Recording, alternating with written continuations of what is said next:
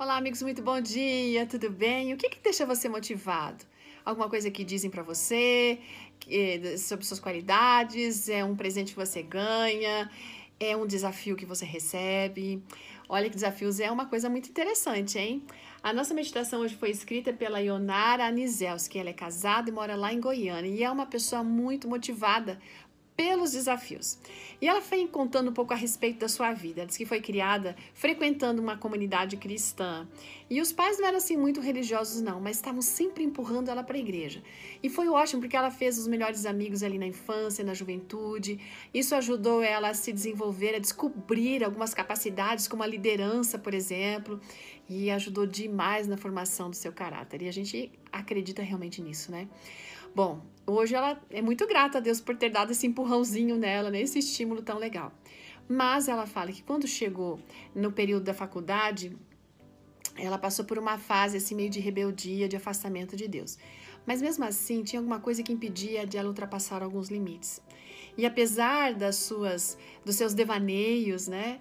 Ela nunca diz assim que foi tão longe que não pudesse sentir o desejo de voltar. Mas o ponto da virada aconteceu quando ela começou a namorar um rapaz. Esse rapaz percebeu que ela era motivada por desafios.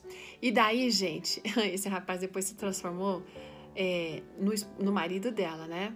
Mas nesse período em que eles estavam namorando, que um dia estavam andando de carro, passeando, e ele pegou e jogou no colo dela um livro velho, com folhas amareladas, todo rabiscado.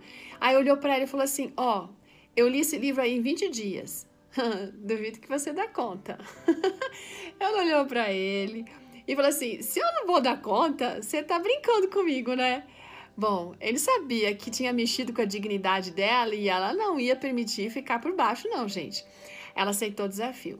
O livro era edição antiga do grande conflito, assim, ó, grosso desse jeito. Ela começou a ler, ficou impressionada com aquela narrativa falando sobre como Deus governa os eventos da história do, mundo. Ela ficou tão impressionada com a maneira como o, o, livro trata dos acontecimentos que ainda acontecerão né, terão lugar antes da volta de Jesus, que ela ficava pensando assim: como é que eu não soube disso antes? Sabe? Cada página que ela lia fazia ela ter, assim, uma nova perspectiva das coisas. Os olhos dela estavam se abrindo a novas possibilidades, novas descobertas. Ela foi para a palavra de Deus para estudar de uma maneira um pouco mais atenciosa e foi vendo como Deus é real, né? E que como conhecer essa mensagem de fé faz a diferença e transforma a vida de todos nós. Sabe, Deus está sempre nos chamando de alguma maneira para a gente colocar as coisas no seu devido lugar, dar prioridade para aquilo que realmente é importante. É, ali no Apocalipse 3, verso 20, a gente tem um texto muito bonito. Você conhece, diz assim: Eis que estou à porta e bato. Se alguém ouvir a minha voz e abrir a porta, entrarei na sua casa, cearei com ele e ele comigo. Deus dá um jeito de bater na porta no coração de diversas maneiras. No caso da Ionara, foi através de um desafio.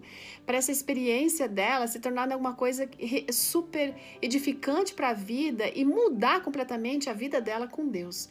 Deus está, de alguma maneira, batendo seu coração. Talvez seja até por essa história.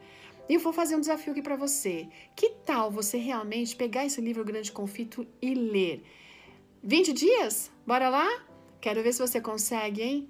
Mas que tal abrir a porta do seu coração para Jesus de alguma maneira? A gente nunca se arrepende quando ele entra e ele toma posse do trono do nosso coração. Um grande dia para você, Deus abençoe e até amanhã. Tchau!